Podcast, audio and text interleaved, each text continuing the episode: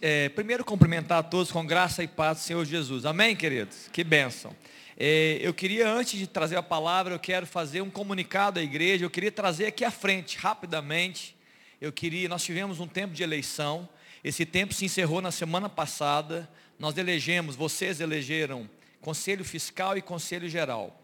Então eu queria chamar aqui, aqui à frente aqueles que foram eleitos do Conselho Geral. Eu vi aqui já o Paulo, o Dudu, Eduardo e, e o, o, não, o Marcos. É, pode vir também, Marcos. Pode vir o Lair também, do Conselho Fiscal. Pode vir quem mais? É o Marcos, o Lair, o Gustavo e o Luiz Guilherme. Está aqui o Luiz Guilherme? Pode vir Gustavo também. E o Marcelão, que está renovando. Eu queria aproveitar que também tem mais conselheiro aqui, pode subir também aqui, até para poder, eu quero apresentar essa turma para a igreja. É, só para ajudar, o conselho geral fica na minha esquerda e o fiscal fica na direita, só para poder a gente poder explicar rapidamente aqui. E você que é conselheiro, sobe também. Eu estou vendo a Débora, o Jordano. Cadê o Edson? Está aí o Edson? Ou está aqui atrás? O Edson, sobe aqui também. Queridos, rapidamente, não vou investir muito tempo nisso, mas para você que talvez está chegando agora na comunidade, não tem muita vivência sobre isso, é, nós temos um conselho geral, é um conselho literalmente que aconselha o trabalho pastoral, né, o trabalho da igreja, ele, ele, ele avalia também, está sempre reunindo comigo uma vez por, por mês, no mínimo uma vez por mês, ele nos ajuda a tomar decisões de cunho financeiro, de investimento, do, eles cuidam do patrimônio da igreja, para que nada seja feito sem a ciência desse conselho da igreja o Conselho Geral, eles representam vocês. Para que eu não venha trazer assuntos importantes, como venda de um imóvel, por exemplo, que é, imagina trazer isso tudo, isso para uma igreja desse tamanho.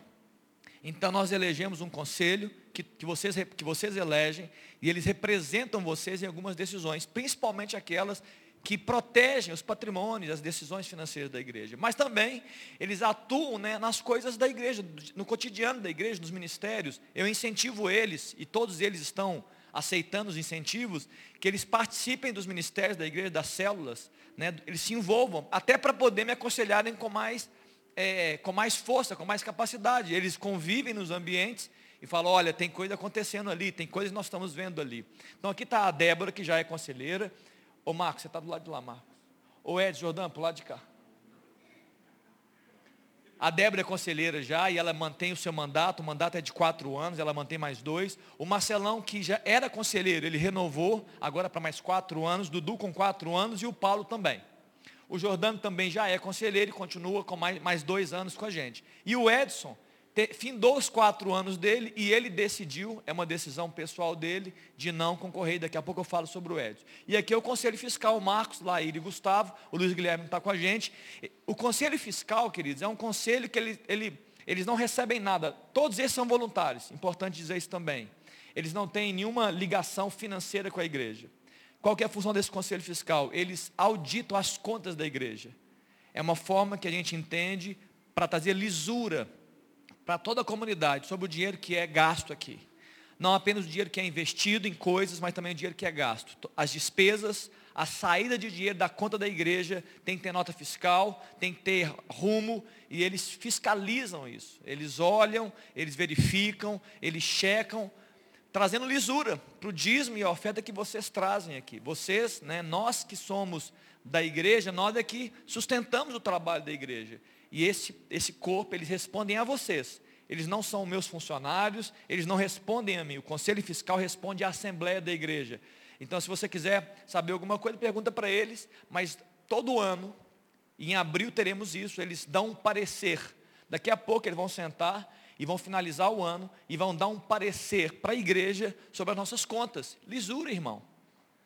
Há tantas igrejas que entram em escândalos financeiros, pastores envolvidos nisso. Nós temos um corpo que trabalha para é, trazer clareza e transparência de tudo que acontece aqui. Amém, queridos? E eu queria orar por eles então, e você está aqui. Só que antes de orar por eles, nós queremos é, celebrar a vida do Edson. Vem cá, Edson. Edson é um querido nosso, um amado. Obrigado. E eu disse para ele que ele não faz, ele não faz mal, ele faz mal não estando conosco. Ele faz muita falta. Mas por uma decisão pessoal dele, e a gente compreende, né, Edson?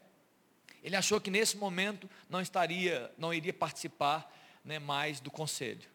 não significa que ele não vai participar de outras coisas da igreja, apenas do conselho.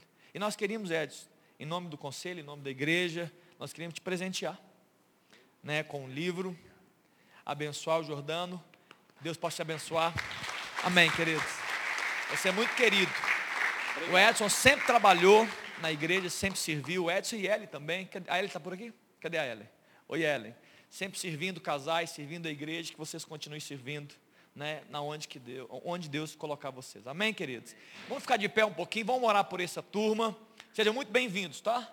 E que Deus possa abençoar vocês, né, e vocês possam fazer com excelência aquilo que Deus tem reservado. Eu agradeço também as esposas, né? A Carol, que permitiu que o Gustavo tirasse aí uma vez por semana o tempo dele, a Verônica. Cadê a Verônica? Cadê a Carol? Carol? Carol está ali, Verônica. Cadê a Thelma? A Thelma está por aqui? A Thelma não veio, conselheira, né? Ela está passeando, fazendo almoço? Ah, ela foi cuidar de alguém, né? Louvado. Thelma também é, né, trabalha no ministério. Obrigado também a Noemi. Noemi, cadê você? Noemi, esposa. Cadê a Keila? A Keila também não veio. Mônica. Muito obrigado pelas esposas aí e maridos, né, que tomando também, que permitem, né, que enviam sua família, né, para estar conosco aqui abençoando. Amém? Vamos orar por eles. Eu quero orar por eles. Erga a tua mão direita para que a gente possa liberar uma palavra de bênção. Pai, eu quero te agradecer, ó Deus, por, essa por essas vidas aqui, por todas as famílias representadas aqui. Obrigado, Jesus, pela disposição deles.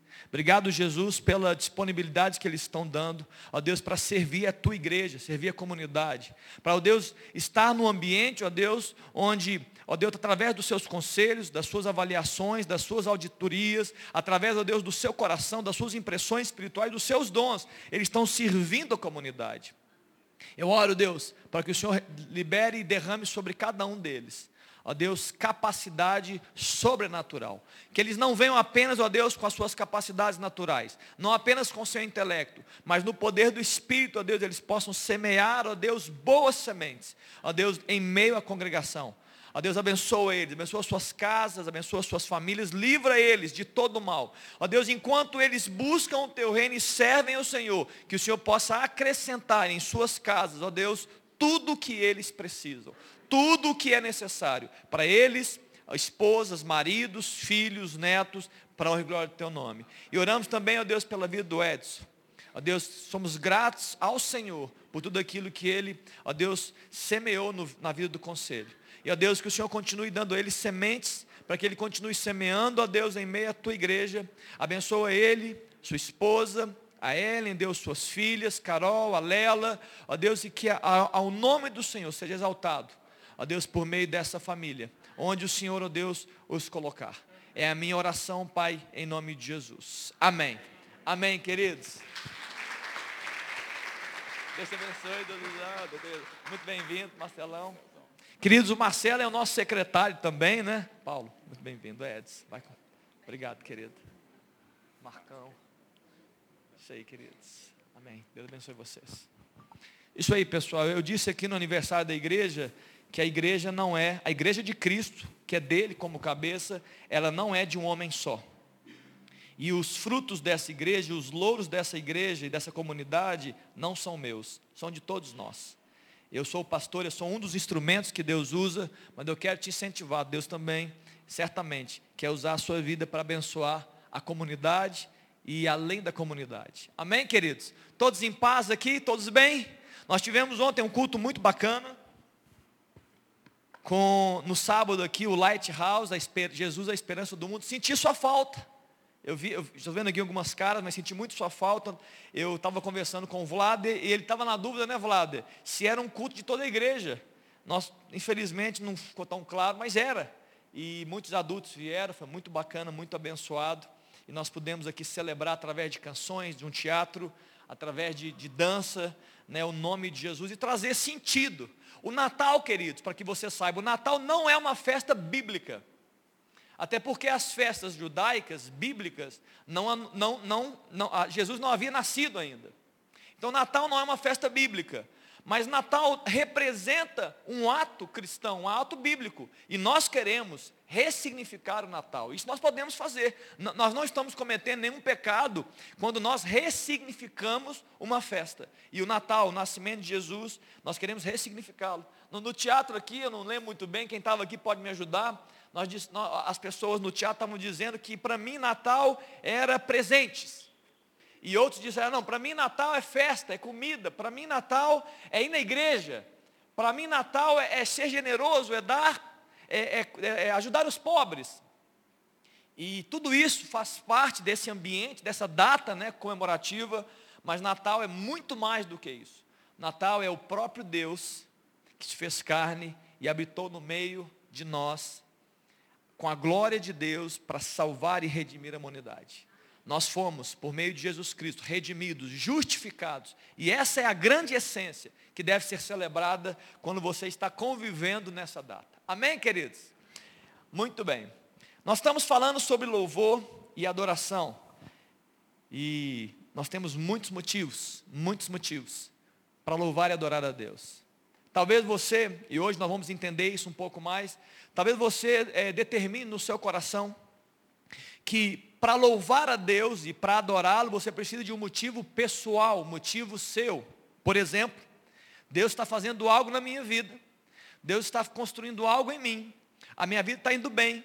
Eu estou conseguindo alcançar o que eu preciso. Eu estou alcançando os meus sonhos. Então eu tenho grandes motivos para louvar e adorar a Deus.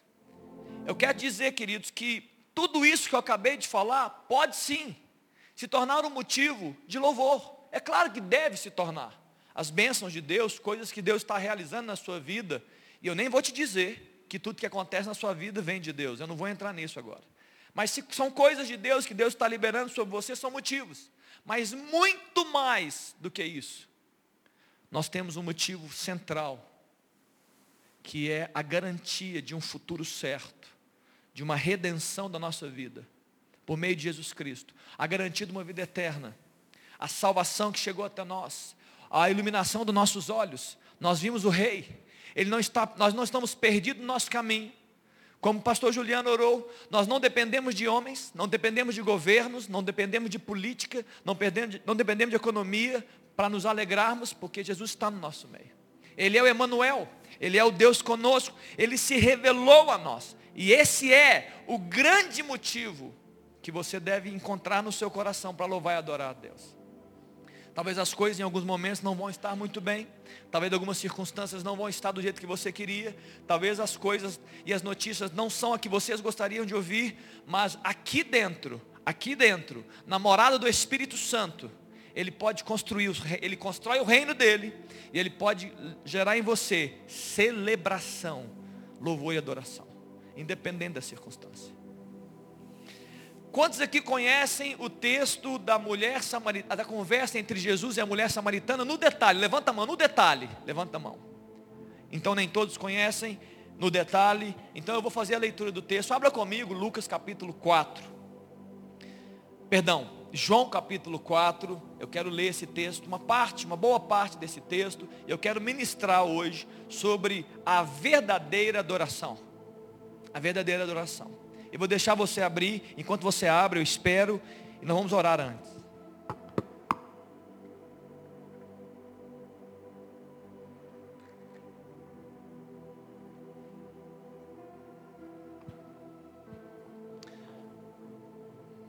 Muito bem. Vamos orar juntos. Feche seus olhos. A minha oração, e você vai ouvi-la, e você vai entender a minha mensagem hoje que a adoração demanda e ela, ela, ela chama uma coisa. Ela demanda em nós revelação. Você vai me ouvir falando sobre isso hoje. E a minha oração é que Deus possa se revelar a nós essa manhã. Amém, queridos? Eu queria que você estivesse bem atento. Eu queria que você estivesse no Espírito, né, escutando a voz do Senhor, ouvindo essas palavras, se conectando em Deus, para que Ele possa se revelar a você nessa manhã para que o Espírito de Deus ele possa tocar a sua vida e abrir leques de revelação. Que a sua mente seja encharcada dessa presença de Deus e você possa ver de uma forma diferente, ampliar a sua dimensão e a sua perspectiva de quem é Deus. Feche seus olhos, vamos orar. Pai, Obrigado por essa manhã. Obrigado, Deus, porque nós temos liberdade de abrir a palavra e aprender sobre ela. De ouvir, ó Deus, os teus ensinamentos. Ó Deus, de declará-los aqui no meio da comunidade. Obrigado porque nós estamos livres para fazer isso nessa manhã. Obrigado, Deus, por cada vida que veio, aqueles que estão nos escutando também pela internet, vou nos escutar depois. Pai, toque a nossa vida, Jesus. Nos ensina a respeito desse tema tão valioso e importante, um tema sobrenatural, a adoração a Deus, a adoração ao Pai. Jesus, que o teu Espírito Santo, Deus, possa nos revelar, a Deus, a tua grandeza, soberania, poder, graça, bondade, glória. Que nossos olhos sejam abertos, ó Deus, para uma realidade que ainda não vemos, para coisas mais profundas de quem o Senhor é. Espírito, toca a nossa vida, nos ensina, nos mostra. Deus, assim como o Senhor mostrou para aquela mulher samaritana, que o Senhor possa mostrar a nós também nessa manhã. E nós possamos sair daqui, Deus, nesse dia ó Deus, com maior entendimento de quem Tu és, ó Deus, do Teu poder, graça e glória, ó Deus, é a minha oração em nome de Jesus. Amém. Abra comigo Lucas no capítulo 4. Vamos ler do 5 em diante. Eu vou ler alguns versículos. Eu queria que você atentasse bastante. Pode colocar, Dani. Lucas 4, é João, perdão, João 4, verso 5. João 4, 5. Depois eu vou abrir Lucas 4, porque eu falei duas vezes aqui, vai que tem uma coisa, né, para a gente ler aqui. João 4, 5. Eu vou deixar ele passar para que você possa ler junto comigo. Eu, a minha tradução é área, tá bom, Dani? É só o Dani colocar que aí eu já leio junto com vocês. Chegando, Dani? Tá vindo de, de avião? Muito bem. Essa aí é a arc. Muda para ara para mim. Só para poder ficar na mesma leitura da minha Bíblia. Eu vou começar a ler, daqui a pouco vocês vão pegando. Olha, chegou pois a uma cidade, Jesus, uma cidade samaritana, chamada Sicar, uma cidade chamada Sicar, perto das terras que Jacó dera a seu filho José. Estava ali a fonte de Jacó, uma fonte, né? Um local onde se tira água. Ele estava cansado de viagem, sentou-se e junto à fonte, por volta da hora sexta, meio-dia, tá queridos? Hora sexta, meio-dia, o início da hora começa às seis da manhã, então a hora sexta, meio-dia, sol na cabeça, sol a pino, no deserto. Nisto veio uma mulher samaritana tirar água. Disse-lhe Jesus: Dá-me de beber. Pois os discípulos de Jesus, eles tinham ido à cidade para comprar comida. Então lhes disse, ó, a mulher, então disse a mulher samaritana, a, a mulher samaritana disse a Jesus: Como sendo tu judeu, pede de beber a mim, que sou mulher samaritana? Porque os judeus não se dão com os samaritanos. Não é só uma questão de não se dar com os samaritanos. É porque pra, para os judeus, o samaritano era impuro. Ele era um judeu que se misturou. Então, além de tantas coisas que a gente poderia falar disso, de ser um homem conversando com uma mulher, estrangeiros, estranhos, além disso, a mulher ia servir um judeu, ou seja, uma mulher impura não poderia servir um judeu. Mas Jesus ele, ele rompe com isso e fala: olha, eu quero água. Você pode me dar água? E ele, ela diz, não, mas você é judeu, eu sou uma mulher samaritana. E no verso 10 Jesus fala, se conheceres o dom de Deus e quem é o que te pede, dá-me de beber, tu lhe pedirias e ele te daria água viva. Respondeu-lhe ela, o Senhor, tu não tens como tirar ela estava com o entendimento natural ainda dessa palavra revelada de Jesus. E falou: Você não tem como tirar, você não tem nenhum cântaro, você não tem nada, um vaso, um balde, eu não estou vendo nada na sua mão. E o poço é fundo, onde, pois, terias, terás, é, tens a água viva. És tu, porventura, maior que, que Jacó, o nosso pai, que nos deu o poço, do qual ele mesmo bebeu, e bem assim seus filhos e o seu gado? Afirmou-lhes Jesus: quem beber desta água, ele está apontando para o poço, tornará a ter sede. Mas aquele, porém, que beber da água que eu lhe der, Jesus está falando para a mulher, nunca mais terá sede, pelo contrário, a água que eu lhe der será nela, nele, uma fonte de jorrar para a vida eterna. Disse-lhe a mulher: Senhor, dá-me dessa água, para que eu não mais tenha sede e nem precise vir aqui buscá-la. A mulher ainda estava com entendimento natural, ela estava raciocinando a palavra revelada de Deus ali. Ela estava raciocinando, ah, então não quero vir mais aqui, eu quero essa água, e eu não venho mais no poço, vai ser muito bom para mim, eu tenho que vir meio-dia para poder, depois você vai entender por que ela ia meio-dia, porque ela estava se escondendo. E agora então vai ser ótimo, eu fico em casa e eu não tenho mais sede. E Jesus disse: Vai, chama teu marido e vem cá. E ela responde: Eu não tenho marido. E Jesus fala: Você disse bem quando disse que não tem marido, porque cinco maridos já tiveste, e esse que agora tens não é teu marido. E isto disseste com verdade. Senhor, e aí eles começam a conversar agora sobre adoração. A mulher ela desvia o caminho, ela percebe que ele é um profeta, e ela faz uma pergunta, entendendo que ele teria uma resposta razoável, porque era um homem de Deus, apenas um homem de Deus. E ele fala, e a mulher fala: Veja que tu és profeta. E no verso 20 ela diz: Nossos pais adoravam nesse monte. Vós, entretanto, dizeis que em Jerusalém é o lugar onde se deve adorar. Verso 21. Disse-lhe Jesus: Mulher, podes crer-me, que a hora vem quando nem neste monte, nem em Jerusalém adorareis o Pai. Vós adorais o que não conheceis, nós adoramos o que conhecemos, porque a salvação vem dos judeus. Mas vem a hora, e já chegou, em que os verdadeiros adoradores adorarão o Pai em espírito e em verdade, porque são estes que o Pai procura para seus adoradores. Deus é espírito, e importa que os seus adoradores o adorem em espírito e em verdade. Eu sei, a mulher disse, que há de vir o Messias, chamado Cristo, quando ele vier, nos anunciará todas as coisas. Disse Jesus: Eu sou, eu que falo contigo. Nesse ponto, chegaram os seus discípulos e admiraram de que estivesse falando com uma mulher. Todavia, nenhum lhe disse que pergunta ou por que fala com ela, falas com ela.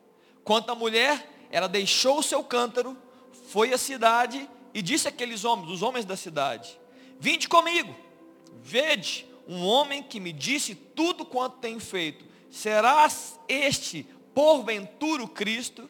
Saíram, pois, da cidade e vieram ter com ele. Amém, queridos? Amém? Eu vou falar bastante sobre esse texto. Eu quero começar falando sobre a verdadeira adoração, mas nós vamos caminhar por todo o texto. É interessante que, a partir do verso 19 até o verso hum, se não me engano, 24, Jesus começa a responder para a mulher sobre a verdadeira adoração. Então eu queria que você tivesse muita atenção, porque imagine que você está perguntando para Jesus, Jesus, Jesus, eu queria entender sobre adoração, eu queria, eu, eu queria caminhar mais profundamente nesse tema. Então Jesus começou a responder para a mulher, e eu quero tentar trazer para você luz sobre esse tema nessa manhã. Então a primeira coisa que eu quero trazer, que está no verso 20, que Jesus fala para ela: olha, nem neste monte e nem em Jerusalém eles vão me adorar. Jesus estava agora criando um novo ensino, ou perdão, ele estava dando uma dimensão muito maior. Ele estava dizendo assim: olha, a adoração a Deus não é geográfica e não é localizada, não tem um local específico, não é ali na igreja, ali no monte, não é naquele ambiente. Adoração não é localizada, adoração não é geográfica. Jesus estava ensinando para ela, olha, não se prenda em locais, não se prenda em geografias, em ambientes, isso, isso vai trazer religiosidade para você. Adoração é muito mais do que isso. Mas ela continua, porque na verdade, ela está dizendo que, Jesus está dizendo, no verso 23, os verdadeiros adoradores adorarão o Pai e ela estava entendendo que a adoração não seria para alguém desconhecido. A adoração verdadeira, ela tem um endereço. A adoração verdadeira tem um, tem um sentido. É uma pessoa que vai receber a adoração. É o Pai. Adorarão o Pai. Quando nós adoramos, nós estamos adorando uma pessoa. As religiões apresentam um Deus. Jesus nos apresenta o Pai. Ele está dizendo, aquele que adora, vai adorar o Pai. Além disso, adoração, no verso 23 ainda, não é uma coisa exterior ao corpo. Você pode movimentar o seu corpo, sim. Você pode levantar as suas mãos, você pode dançar, você pode fazer tudo o que o seu corpo desejar fazer. A Bíblia declara, né, celebre com tudo, corpo, alma, espírito. Mas a adoração verdadeira é muito mais do que o exterior. É principalmente o seu interior. Adoração verdadeira tem a ver com o coração, tem a ver com o interior. Ele está dizendo que aqueles que adorarão a Deus, eles vão fazer em espírito e em verdade. Em espírito.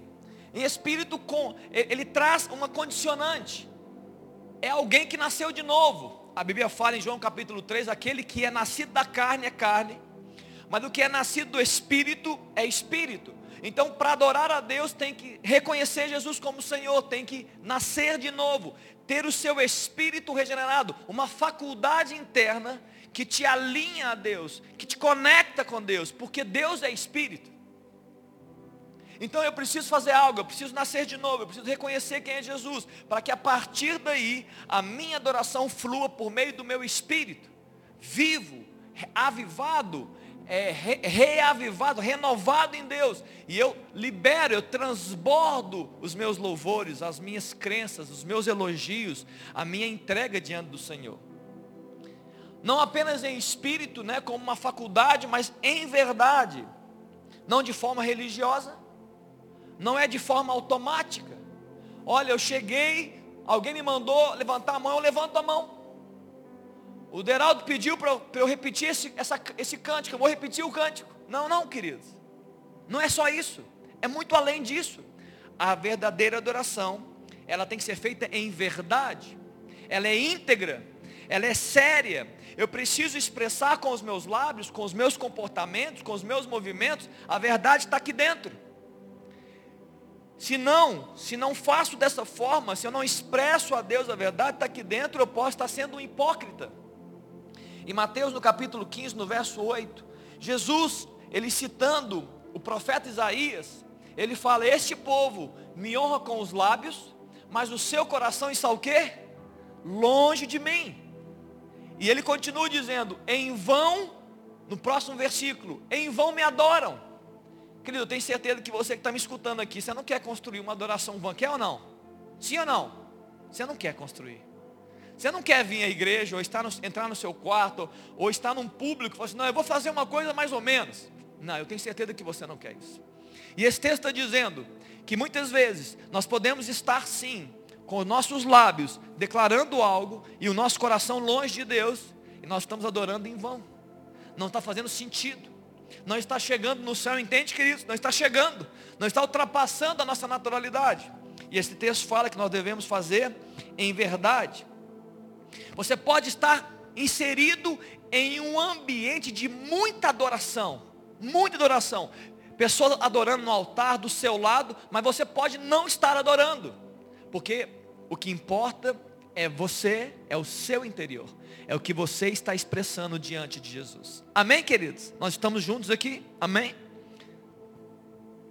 A oração, você precisa entender que ela tem, um, ela tem o poder de atrair a presença de Deus e ela deve ser individual. Nós fazemos de forma coletiva, claro, quando nós estamos reunidos, mas é cada um com o seu coração, com o seu espírito, com a sua verdade, declarando a verdade de Deus neste ambiente e nós coletivamente fazendo isso juntos. Amém, queridos? É importante você olhar para dentro, em espírito e em verdade. E olha que interessante, continuando aqui, ele fala no verso 23 ainda, porque são estes que o Pai procura para seus adoradores. Uau! Esse texto está dizendo, Jesus está dizendo para a mulher samaritana que o Pai, ele procura por adoradores. Ele está procurando por verdadeiros adoradores. É como se Deus estivesse à procura daqueles que realmente estão declarando verdades, verdades né, que saem do coração, que fluem do toque do próprio Espírito Santo para ele. Ele está dizendo, olha, tem alguém me adorando. Em outras palavras, tem alguém me adorando na terra. E ele está procurando. É, é engraçado e, e é importante você entender, e eu quero te incentivar. A sua verdadeira adoração, ela atrai os olhares de Deus. A sua adoração verdadeira, ela atrai a presença de Deus. Deus está olhando pela terra, Ele está procurando os seus adoradores.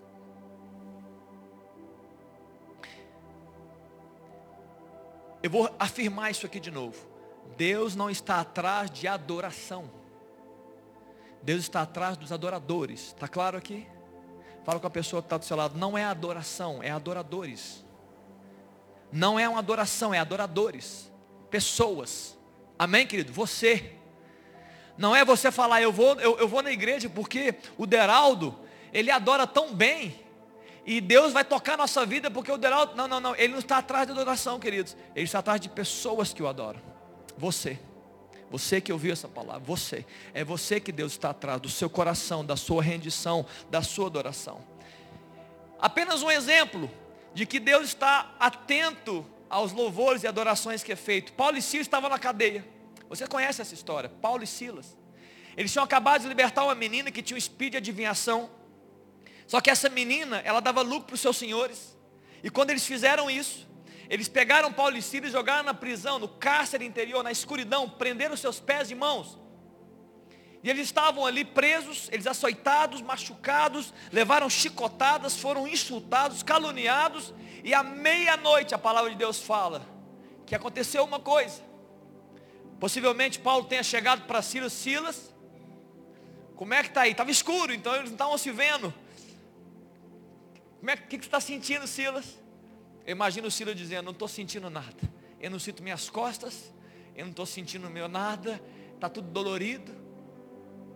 E talvez Silas fala, Paulo, e como é que você está? Ele falou, olha, eu também estou igual a você, mas eu estou sentindo uma vontade de louvar aqui agora. Eu quero adorar a Deus. Eu, eu quero, eu quero abrir a minha boca. Talvez as piores circunstâncias vividas por alguém, preso injustamente, e ainda mais porque estavam fazendo a vontade de Deus, estavam libertando pessoas. E à meia-noite eles começam a louvar e a orar a Deus a, a cadeia, né, todos os prisioneiros ouvindo a voz. A Bíblia fala que os céus ouviram a adoração. Os céus celebraram juntos. Imagina o Deus do céu alto, talvez os anjos que não vão compreender, Deus vai compreender, talvez os anjos dizendo, não tem condição. Eles estão presos, eles estão, eles estão encarcerados, eles estão, eles estão com braços presos, mãos presas. E eles estão adorando, e eles estão louvando. A Bíblia fala que um terremoto tomou aquele ambiente. E as cadeias se quebraram, as portas se abriram.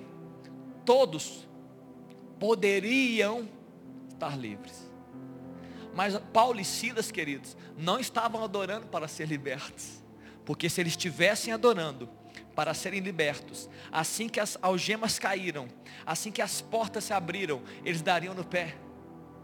Paulo e Silas não fugiram porque eles não estavam adorando para serem libertos, eles estavam adorando porque o coração deles era programado, a mente deles estava pronta, os seus lábios estavam prontos para entoar louvores a Deus. Está entendendo, queridos? Eles não louvaram para receber algo em troca. Eles estavam dizendo, Deus, olha, nós vamos louvar o Senhor aqui, porque o Senhor vai nos livrar e não sair correndo. Eles estavam dizendo, nós vamos louvar o Senhor porque, por quem o Senhor é. Nós vamos te adorar, porque o Senhor é a nossa majestade porque o Senhor cuida de nós, independente de nós estamos vivenciando. E as portas se abriram, você sabe muito bem, ninguém fugiu. O carcereiro chega correndo. Ai meu Deus, e agora? Todo mundo fugiu. Paulo fala assim: não temas. Ninguém fugiu. Nós estamos todos aqui. E ele se prostra e fala: o que, que eu preciso para ser salvo? Fala assim: olha, crê no Senhor Jesus e será salvo tua sua casa. Amém, queridos? A adoração atrai a presença de Deus. O verso 22, ele tá, é, Jesus diz para a mulher: Vós adorais o que vocês não conhecem. Ou seja, a adoração ela sugere conhecimento, ela sugere revelação, ela sugere intimidade. Como adorar de verdade se você não sabe quem está adorando? Como é que você vai adorar de verdade a Deus, o Pai, se você nem sabe quem Ele é, se você não procura por Ele, se você não lê a respeito dEle, se você não ora para Ele? Impossível. É quase como uma adoração vã que vai sair só dos lábios, mas não tem coração, não tem interior. E nós estamos aqui para aprender nesse texto que nós vamos adorar mais. Amém, querido? Nós vamos fazer isso. Agora olha que interessante. De acordo com isso, não, Jesus estava ensinando sobre adoração, mas aquela mulher ainda não sabia quem ele era. Estava apenas ouvindo os ensinamentos. E eu preciso dizer aqui nessa manhã, não adianta trazer ensinos de louvor e ensinos de adoração desatrelados da revelação de Deus. Eu vou repetir isso aqui. Não adianta ensino de adoração. não adianta ensinos de louvor, se não junto a isso vem revelação de quem Deus é. Se não é só ensino, se não é só falácia, se não é só declaração vazia. É só você, você vai começar a fazer o que te mandam, mas você não entende, não tem sentido algum, você nem sabe por que está fazendo, você nem sabe a quem você está direcionando a sua adoração. Está claro, queridos? E por isso que Jesus fala logo depois, ah, se você soubesse quem fala contigo. Se você soubesse quem fala contigo. E ele diz assim, olha, eu sou. Eu sou Cristo. Eu que falo Jesus estava se revelando a ela: Olha, você aprendeu sobre adoração. Eu estou dizendo sobre a verdadeira adoração. E agora eu te, quero te dizer quem é o alvo da sua adoração. Eu quero te mostrar, sou eu. Um dia eu ouvi de uma, em um culto, eu estava numa outra igreja e eu ouvi uma frase muito legal, eu queria transmitir ela aqui. O pastor ele disse o seguinte, olha, o termômetro do seu avivamento, o termômetro da revelação que você tem de Deus está no seu nível de adoração. Está no, no nível de devoção com o qual você louva a Deus. Está claro, queridos? É o termômetro. Quanto mais revelação de Deus, mais adoração. Quanto baixa a revelação de Deus, o Pai, menos louvor, menos adoração. Quanto mais você sabe a respeito de Deus, mais você sabe a respeito de Jesus, mais íntimo dele você é, mais você vai adorá-lo, mais você vai entregar a sua vida, mais você vai ministrar a Ele, vai falar sobre Ele, vai declarar quem Ele é, vai recitar as Escrituras, vai reafirmar o que a palavra diz a respeito dele. Por quê? Porque agora está fazendo sentido. Eu, eu sei o que eu estou fazendo, eu estou vivenciando as experiências com Deus, eu estou entendendo o que está acontecendo e eu estou adorando. Amém, queridos? Adoração, a palavra prosco, né? Uma palavra que, que tem a ver com uma é, prostrar-se, é renunciar, é entregar. Adoração é uma entrega. Adoração é, é, é, uma, é você se render a Ele, é você estar disposto a abrir mão de qualquer coisa por Ele. E alguém vai dizer, mas por que, que eu preciso abrir mão de tudo por Ele? Porque Ele já fez por você. Ontem nós declaramos que Ele já fez por você. Quando Ele veio e Ele morreu, Ele entregou a própria vida por você, Ele deu tudo. Deus deu tudo que você precisa, queridos. E Ele tem o direito, se você acredita nisso, de pedir também o que você, tudo da sua vida. E antes de dar continuidade, eu preciso dizer para você que quando, é, é, há uma relação muito poderosa entre o tanto que você entrega para Deus, por meio da sua adoração, e o tanto que Deus entrega para você. Quanto mais você entrega para Deus, quanto mais você se renuncia, quanto mais você né, se doa para Ele, mais Ele se doa para você, mais Ele entrega para você, mais Ele preenche a sua vida. É quase como uma física, né? Dois corpos né, não podem ocupar o mesmo espaço, não é assim? Então tem coisas que você precisa entregar a Deus, tem coisas que você precisa renunciar diante de Deus, e Deus vai preenchendo. Quando você pega e fala, Deus, estou entregando as paixões eu estou entregando meus pecados, eu estou entregando minhas mentalidades, eu estou entregando as coisas velhas. Deus está dizendo, então eu estou colocando coisas novas, então eu estou colocando agora santidade, então agora eu coloco o poder. Ó oh, Deus, eu estou entregando as minhas limitações. Deus fala, então agora vem poder sobre você. Está claro, queridos? Isso é adoração. Não é só música, não é só canções. Canções e músicas fazem parte da adoração. Mas o que está por trás da adoração é uma entrega real de uma vida em direção a Deus. Quando Abraão foi adorar a Deus e ele foi sacrificar o seu filho Isaac, todos conhecem a história? Abraão, levanta a mão rapidinho. Abraão, um homem de Deus, o patriarca, ele foi entregar o seu filho, o filho da promessa chamado Isaac. E Deus fala: Eu quero o seu filho, eu quero o filho da promessa. Eu te dei, mas eu quero ele, você vai sacrificar ele para mim. Que loucura!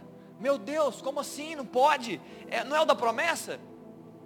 E a Bíblia fala que Abraão foi obediente ele pega o seu filho, pega alguns, pega lenha, ele pega fogo e ele vai para o monte sacrificar. E ele fala assim no Gênesis capítulo 22, no verso 5, ele fala para os seus servos, porque agora ia ficar esquisito, né? não tinha ovelha ainda, não tinha um animal para ser sacrificado. Ele falou, é melhor os céus ficar aqui, que eles vão me impedir de fazer o que eu tenho que fazer. Então ele fala assim, Abraão aos seus servos, esperai aqui, com o jumento, eu e o rapaz iremos até lá, e havendo adorado, voltaremos junto de vós. Adoração é uma entrega. Abraão estava dizendo, olha, eu vou, adorar, eu vou adorar a Deus entregando o melhor que eu tenho, que é o meu filho Isaac. Você conhece a história e não precisou fazer isso. Jesus providenciou. Profeticamente, esse texto é um texto que fala de Jesus Cristo, que profeticamente Deus estava providenciando o animal que seria morto. Ele não precisou matar Isaac, porque Deus providenciou ele, e Abraão sim, sacrificou um animal e o derramou aquele sangue. Isso prenuncia Jesus Cristo para nós. Mas interessante que ele sabia que ele estava adorando a Deus, porque ele estava entregando algo para Deus. Você quer ser um adorador? Você vai entregar coisas para Deus.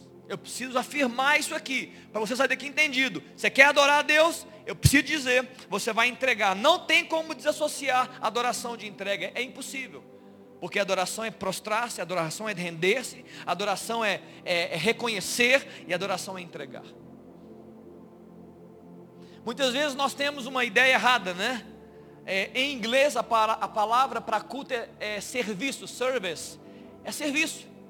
Lá nos Estados Unidos as pessoas vão na igreja e falam assim, olha, nós viemos aqui fazer um serviço a Deus. Aqui a gente fala de culto. É, de, o culto é o inteligente. Então nós vamos aqui fazer algo inteligente. Mas lá é serviço, lá é entrega. E quando eu, se, se, alguém disser alguma vez assim, ó, vamos ter então um culto de adoração.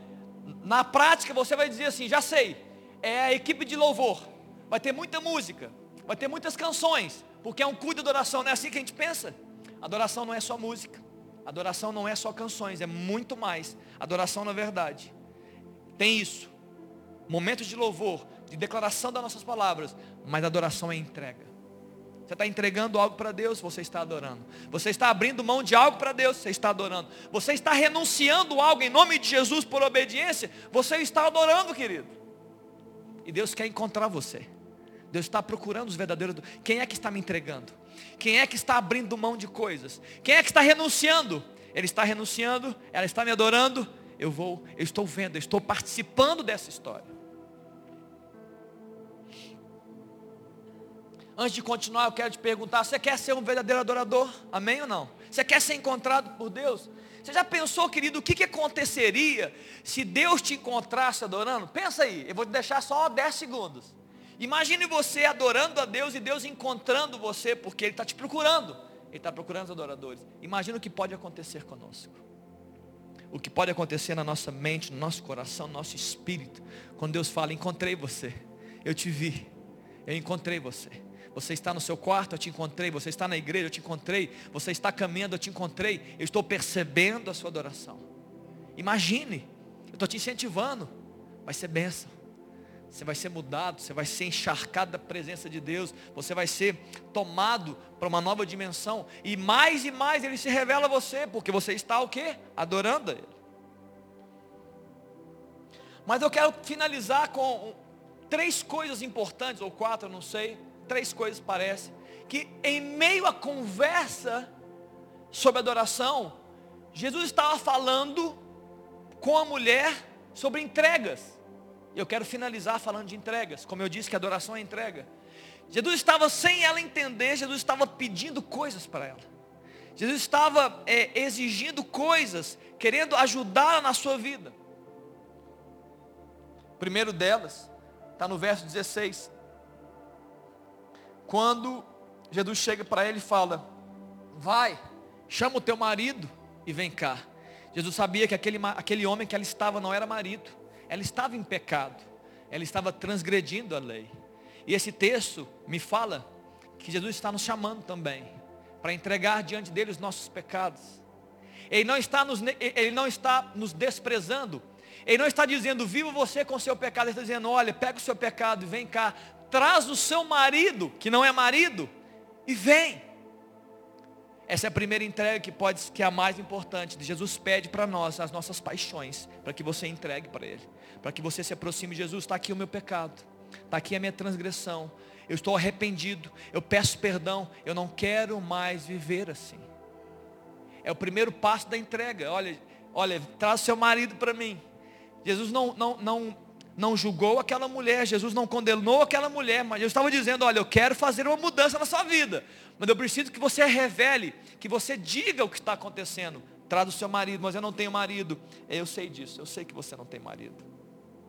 Jesus não quer que você viva no pecado, porque o pecado pode ser um grande instrumento de, de solidão, de frieza espiritual e de, de você andar longe de Deus por causa do seu pecado. Ele te esfria e ele te coloca à mercê, a longe, né, à periferia de Deus. Ele te impede de ser um verdadeiro adorador. Além disso, aquela mulher tinha tradições, ela tinha conceito religioso, ela tinha, ela quase podia pregar. No verso 12, por exemplo, ela fala assim, olha, no, no verso 12. És porventura maior que Jacó, o nosso pai? Ela ainda chamava de pai a Jacó. Ela não tinha todo o entendimento. Jesus estava dizendo que nós adoraríamos o pai. E, ele não estava falando de Jacó, ele estava falando do próprio Deus. Mas aquela mulher ainda tinha tinha uma tradição religiosa que Deus precisava arrancar dela. No verso 20, ela ainda é presa às tradições, ela pergunta: Eu vou adorar aqui ou adoro lá? É nesse monte ou é em Jerusalém? Conceitos antigos, religiosos dos seus pais. Os meus pais me disseram isso. É assim que funciona? Não, não é mais assim. Tem algo novo que está chegando. Tem uma nova palavra, um novo ensino. Tem uma nova revelação. Você precisa se abrir para ela. Para vivenciar o que eu estou ensinando. Jesus está falando com ela. No verso 25 ela fala, quando vier o Messias, eu sei quem, eu sei, está escrito na Bíblia. Está escrito que vai chegar um Messias um dia e ele vai me ensinar todas as coisas. Mulher, ele está na sua frente, você não está entendendo, você não está conseguindo perceber que ele já veio, ele já se manifestou. Ela estava ainda com a mentalidade antiga, a revelação antiga. Jesus está dizendo, sou eu, eu estou falando com você. Eu estou ministrando sobre você. Ela precisava entregar as tradições, os conceitos, a religiosidade, tudo aquilo que não a ajudaram a ver Jesus quando ela precisava. Muitas vezes nós estamos assim, queridos. E eu digo para você, muitas vezes nós estamos assim. Nós não estamos conseguindo ver Jesus. Porque nós estamos travados na nossa mentalidade espiritual, na nossa forma de ver as coisas. E Jesus está fazendo as coisas. E você fala, não, isso não pode ser Jesus. Ele ainda virá. Não, Jesus já veio, está fazendo. E você não está vendo. Você precisa entregar isso para Jesus. Última coisa, ela precisa entregar, no verso 28, a Bíblia fala que é quando, quando ela vê, quando ela percebe, ela começa a ter os seus olhos abertos, não está mais obscurecida, os seus olhos começaram a ver. Ela chega a perguntar para aquelas pessoas: será que ele é o Cristo? Antes de fazer essa pergunta, a Bíblia fala que ela deixa o seu cântaro. O cântaro era o instrumento que ela utilizava diariamente para saciar temporariamente a sua sede. Ela vinha para buscar água, buscar água para fazer alimentos, buscar água para beber, e ali quando a revelação chega, ela deixa o seu cântaro. Pastor, o que tem a ver com isso? Quando Jesus se revela a nós, uma das coisas que ele pede para nós é que você abra mão da sua capacidade de saciar a sua própria vida sem ele. Eu sei que todos nós, em algum momento, estamos buscando saciar a nossa própria vida sem Cristo. O cântaro representa para aquela mulher uma, uma, uma, decisão que ela tinha, porque ela não tinha toda a revelação de saciar a sua sede. Estou falando de coisas espirituais, é claro. E quando, ela, quando ela, a revelação começa a chegar, ela abre mão do canto. Ela está dizendo assim: olha, eu não quero mais saciar a minha sede por mim mesmo. Eu não quero mais é, fazer isso com as minhas próprias forças. Eu não quero mais buscar essa saciedade existencial com a minha própria inteligência, com os meus próprios recursos, com o meu próprio dinheiro. Eu quero Jesus. Jesus nos pede isso. Essa é uma entrega que Deus nos pede. Abre mão, querido, renuncia a sua capacidade de saciar você mesmo, renuncia a ela. Você é incapaz de fazer isso. E se você fiz, estiver fazendo, eu estou te dizendo, assim como a mulher, você vai fazer uma vez e rapidamente você continua com sede e você precisa fazer de novo e rapidamente volta a ter sede. Agora quando você bebe a água que vem de Cristo, você tem a sua sede saciada. E você recebe essa porção de Deus para andar com Ele e para ser um adorador, um verdadeiro adorador. Será porventura este o Cristo? Sim, era ele mesmo que falava com a mulher. E quando os homens vêm, Jesus tinha um propósito.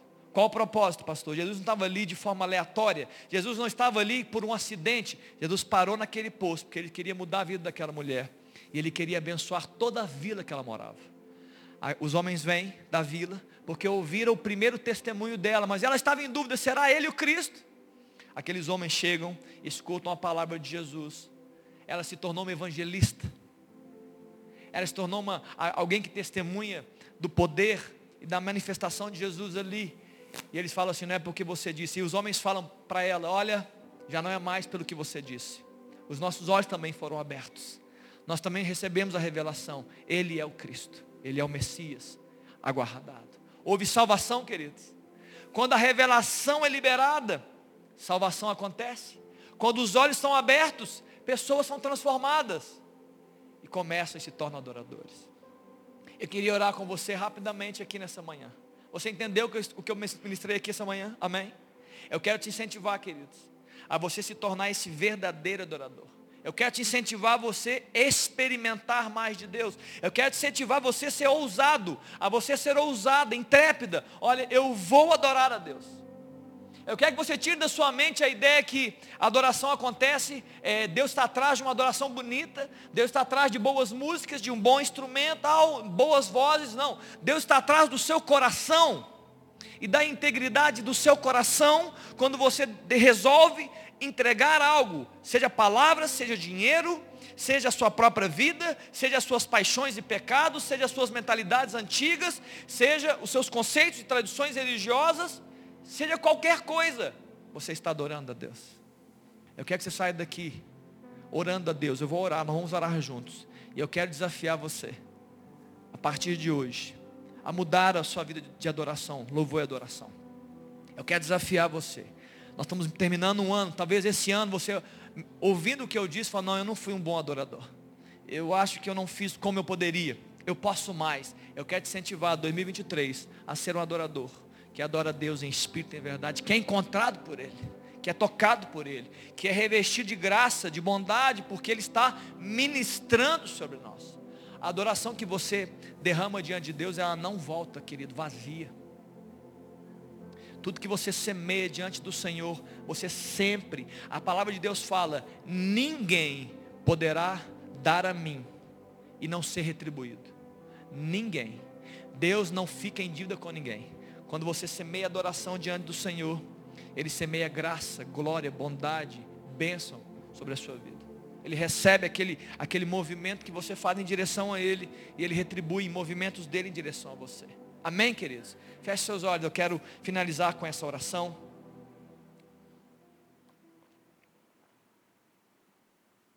Pai, obrigado, Deus, pela tua palavra. Uma palavra, Deus, tão simples uma palavra, Deus, tão direta. Uma palavra, Deus, de fácil interpretação.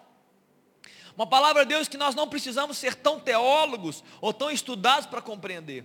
Uma palavra, Deus, que foi dada não aos fariseus da época, que não foi dada não aos escribas da época, não foi dada, Deus, aos religiosos e os mestres da época, uma palavra que foi dada a uma mulher samaritana, a uma mulher impura, segundo a tradição judaica, um ensino simples, direto, por quê? Porque o Senhor está sim querendo ensinar pessoas simples como nós a respeito de coisas profundas e gloriosas como a verdadeira adoração. Obrigado, Jesus, porque esse texto chegou a nós. E obrigado, Deus, porque hoje ele foi ministrado. E a minha oração, Deus, que eu possa tocar a cada um que está aqui, cada um que ouviu essa mensagem.